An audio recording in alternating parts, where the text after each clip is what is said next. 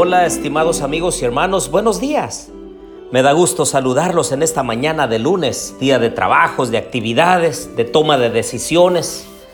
Y quiero animarlos para que tomemos un tiempo para estudiar la palabra de Dios, no tan solo ahora por la mañana, sino por la tarde, a cualquier momento que tú desees tener una comunión con el Señor, lo puedas hacer no tan solo con el estudio de la palabra del Señor, sino también a través de la oración. Inclina tu rostro, arrodíllate, o puestos de pie, o manejando, o en la fila para alguna compra, o inclusive simplemente caminando. Puedes poner tu mente en armonía con Dios y hablarle al Señor. Te invito a orar. Querido Dios y bondadoso Padre, Aquí estamos, Señor, en esta mañana buscando tu rostro.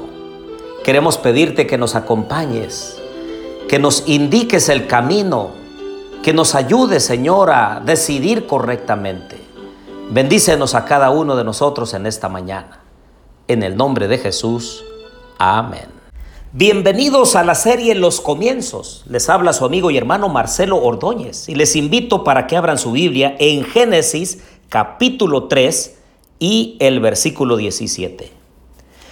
Y al hombre dijo, por cuanto obedeciste a la voz de tu mujer y comiste del árbol que yo te mandé diciendo, no comerás de él, maldita será la tierra por tu causa. Con dolor comerás de ella todos los días de tu vida. Espinos y cardos te producirá y comerás plantas del campo. Con el sudor de tu frente comerás el pan, hasta que vuelvas a la tierra, porque de ella fuiste tomado, pues polvo eres y al polvo volverás. Siguen las consecuencias del pecado. Ahora le toca al hombre la parte difícil, triste. Si se dan cuenta, el hombre no fue maldito. Fue la tierra la que fue maldecida por Dios, porque a partir de ese momento iba a producir cardos, espinos, abrojos, iba a ser más difícil la siembra y la cosecha, el recoger los frutos. El trabajo arduo iba a ser parte de la vida del hombre, un sudor, un estrés, una complicación para llevar el alimento al hogar.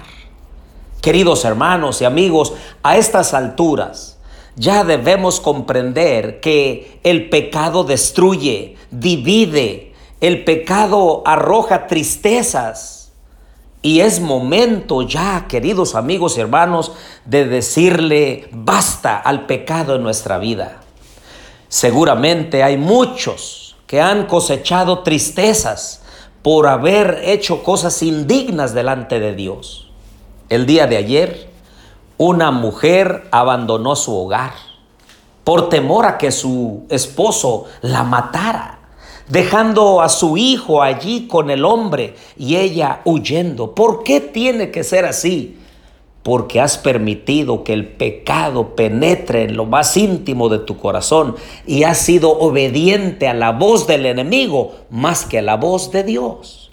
Ayer Muchos decidieron ir a un lugar, a un antro de vicio, para gastar no tan solo sus energías, no tan solo su dinero, no tan solo su tiempo, sino gastar su vida en cosas que no tienen sentido, que no tienen utilidad. ¿Por qué debe ser así?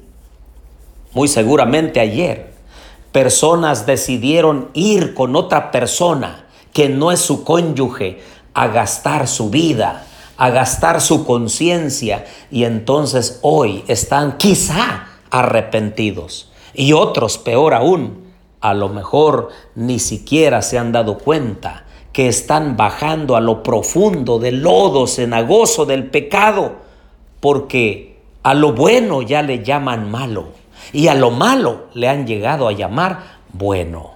¿No les parece que ya debemos ponerle fin a las cosas mundanales y pasajeras en nuestra vida?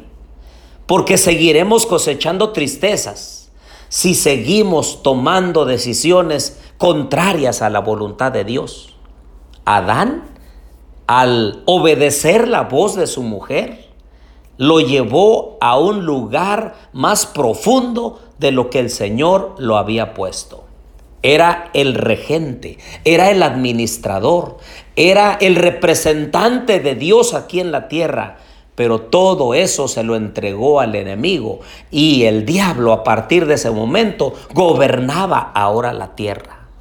Creo yo que a estas alturas ya debemos comprender que el pecado destruye y hace trizas a aquellos que le dan cabida.